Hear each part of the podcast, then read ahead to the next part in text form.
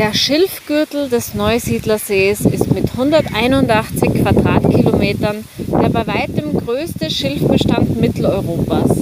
Seine unterschiedlich strukturierten Bereiche beherbergen eine Vielzahl verschiedener Vogelarten. Herzlich willkommen bei den zwei Verzweifelten mit Kerstin und Daniela. Wir sind heute hier am wunderschönen Neusiedlersee. Das Wetter fängt langsam an, ein bisschen ungemütlich zu werden und es ist verdammt windig, Windstärken von 300 km/h pro Stunde. Aber wir haben uns hierher gewagt und schauen da die Windsurfer beim Surfen zu. Ja, wir sind angekommen so zum Mittag am Neusiedlersee und da war das Wetter schon windig. Ja, windig, aber, aber Sonne, sonnig. Äh, teilweise bewölkt, Ja. aber wirklich vom Wetter her okay. Und jetzt zieht es extrem zu und schaut so aus, als würde ein Gewitter kommen, was die Windsurfer nicht abhält, weil es sind noch einige Windsurfer unterwegs, die dem Wind trotzen. Die richtig harten Die Kerle. richtig harten Kerle, genau, ja. Und mit diesem Ausblick beschäftigen wir uns jetzt wieder mit unserem Podcast. Ja, die zwei Verzweifelten. Genau, on, on Tour, on the road again. Und meine Frage, Kerstin, woran bist du diese Woche verzweifelt? Ich bin nicht diese Woche verzweifelt, sondern exakt heute bin ich verzweifelt an unserem Mittagsbrötchen, was wir uns gekauft haben.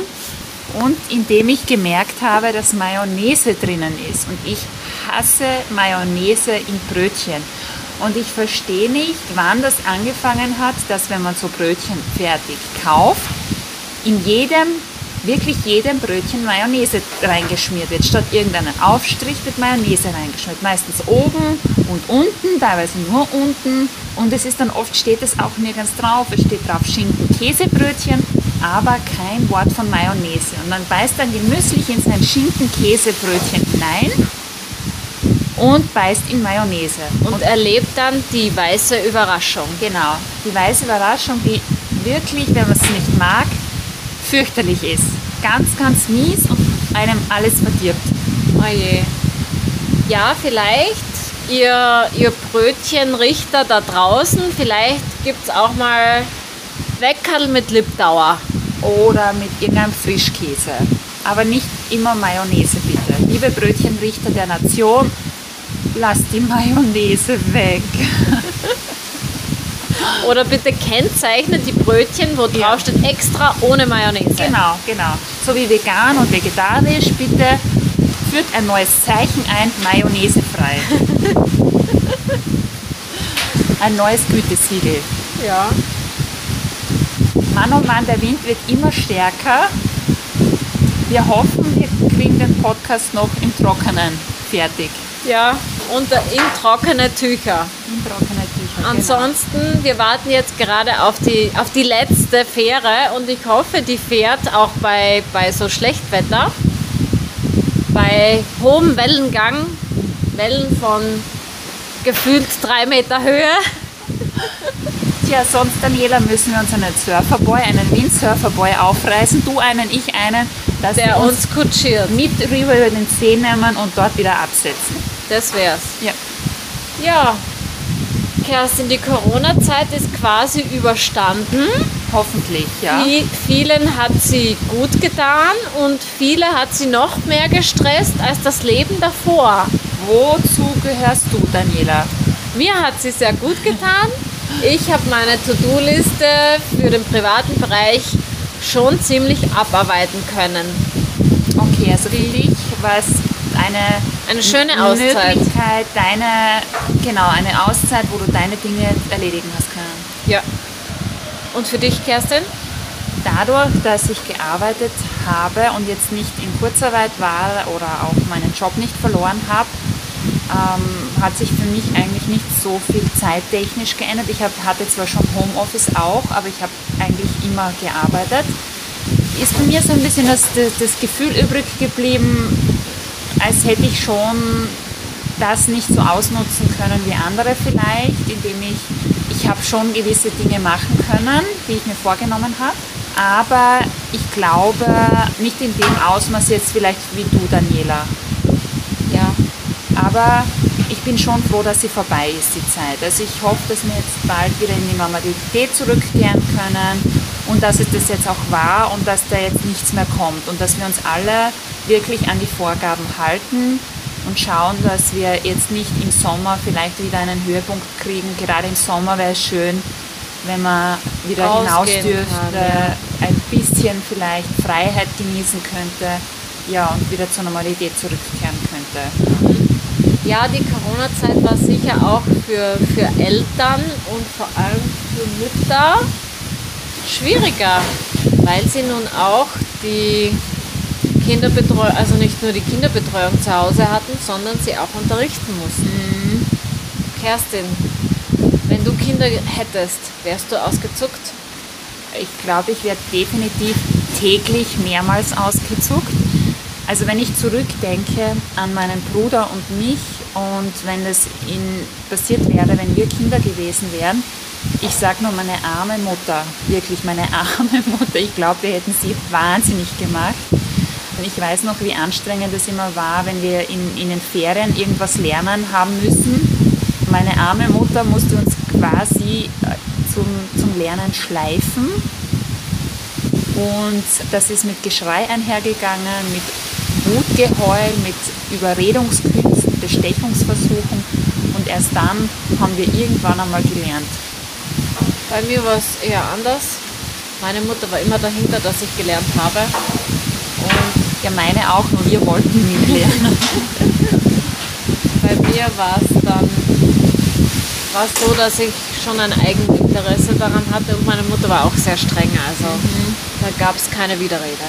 Okay, bei uns gab es schon Widerrede. Die Frage, warum müssen wir jetzt lernen, ist des Öfteren gefallen und meine Mutter musste uns das dann immer erklären, weil sie das jetzt so will oder weil das jetzt sein muss. Aber es war, glaube ich, für sie nicht immer leicht, uns zum Lernen zu motivieren. Und ich glaube, bei mir und meinen Kindern wäre es ähnlich gewesen. Kann sein.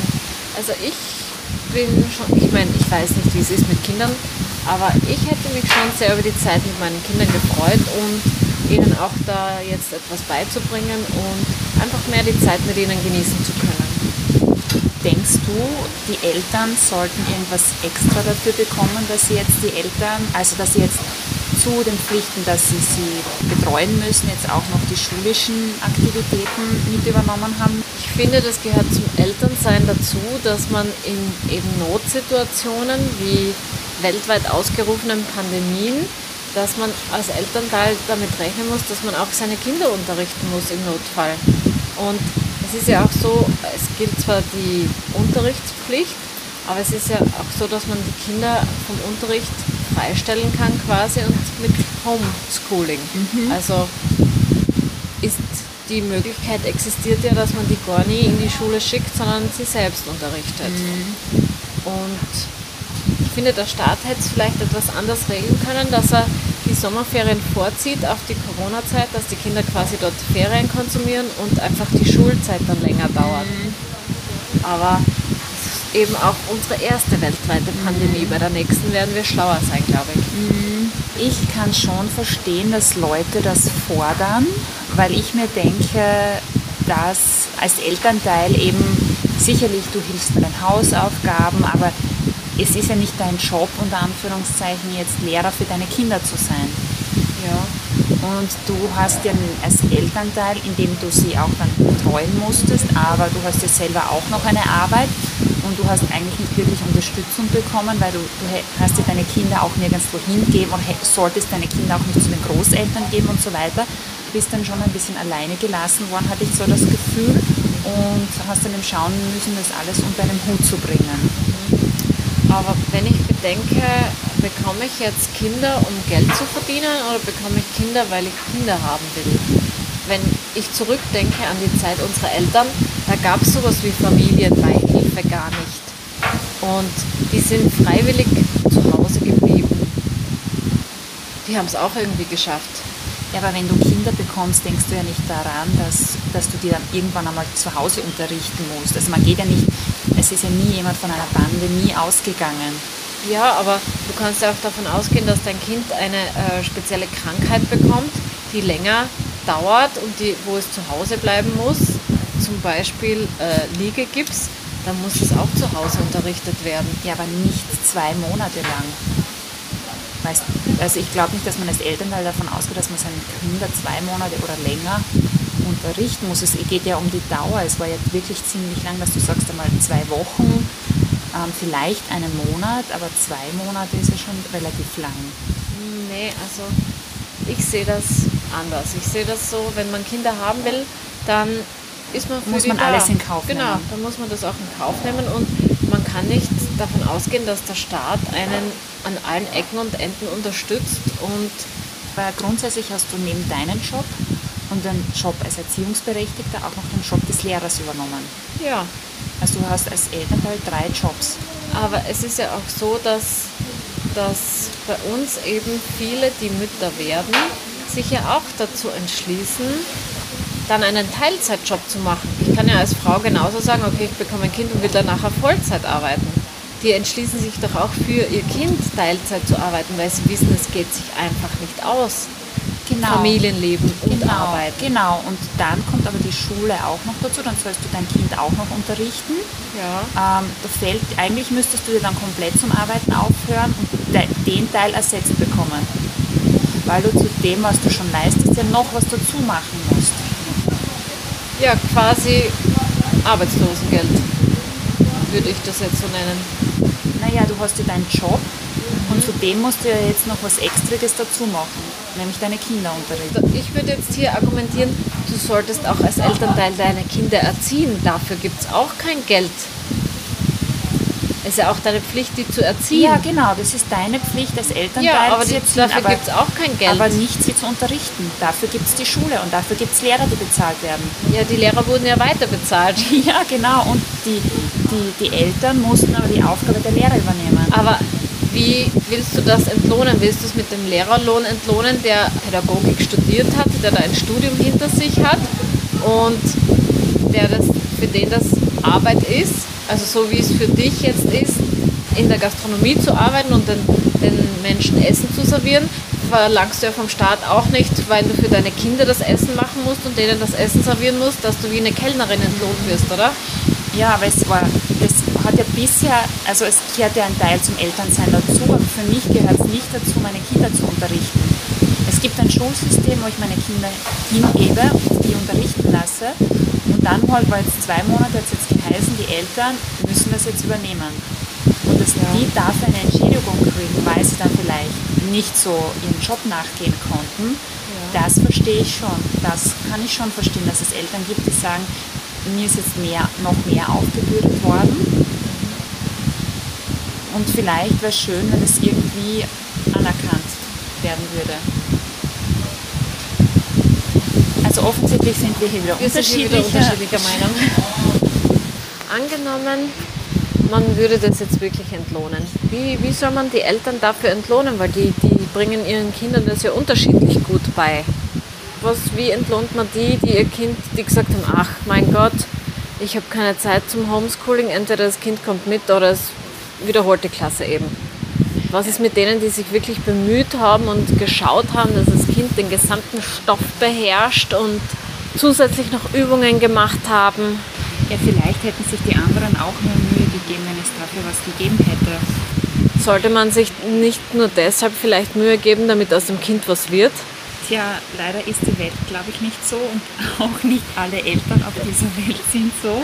Aber Geld sie- kassieren. Dass sie Kinder bekommen, nur um, um sie dann aus, zu guten Menschen zu machen, Ja. sondern leider glaube ich, gibt es eben auch viele Eltern, die vielleicht auch für die Familienbeihilfe Kinder bekommen. Ja, aber das, das soll es nicht sein. ich das finde, stimmt, Eltern ja. sollten für sollten mit dem Hintergrund Kinder bekommen, dass sie wissen, dass sie für ihre Kinder Opfer bringen müssen. Und vielleicht gibt es Zeiten, wo sie größere Opfer bringen müssen, wo sie vielleicht sogar für ihre Kinder sterben müssen.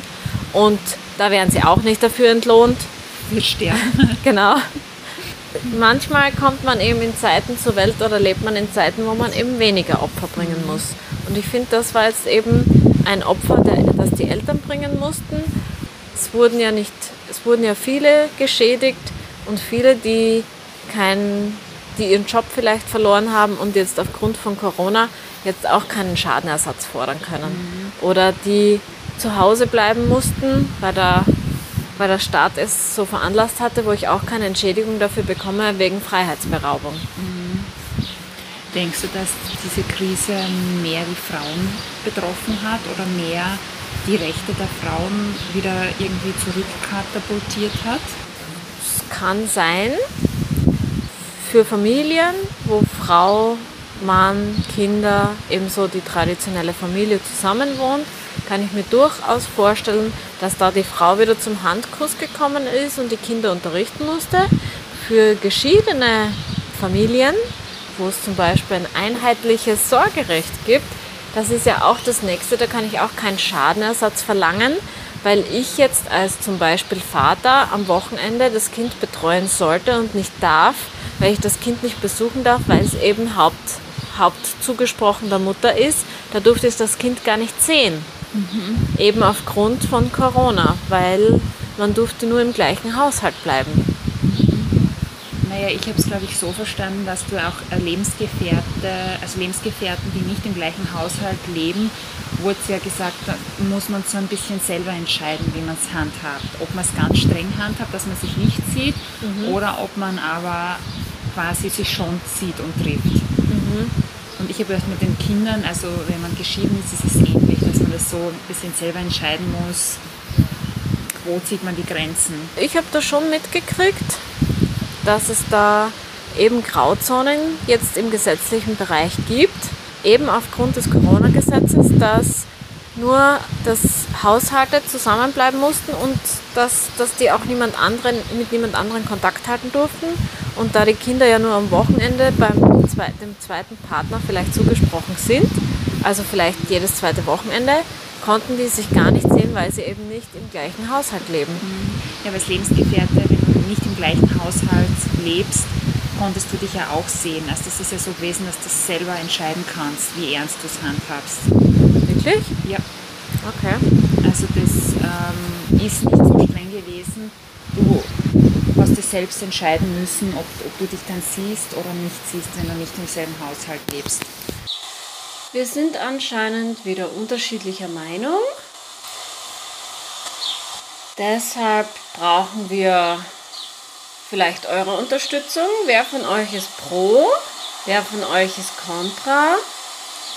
Sagt es uns auf Instagram unter die zwei Verzweifelten.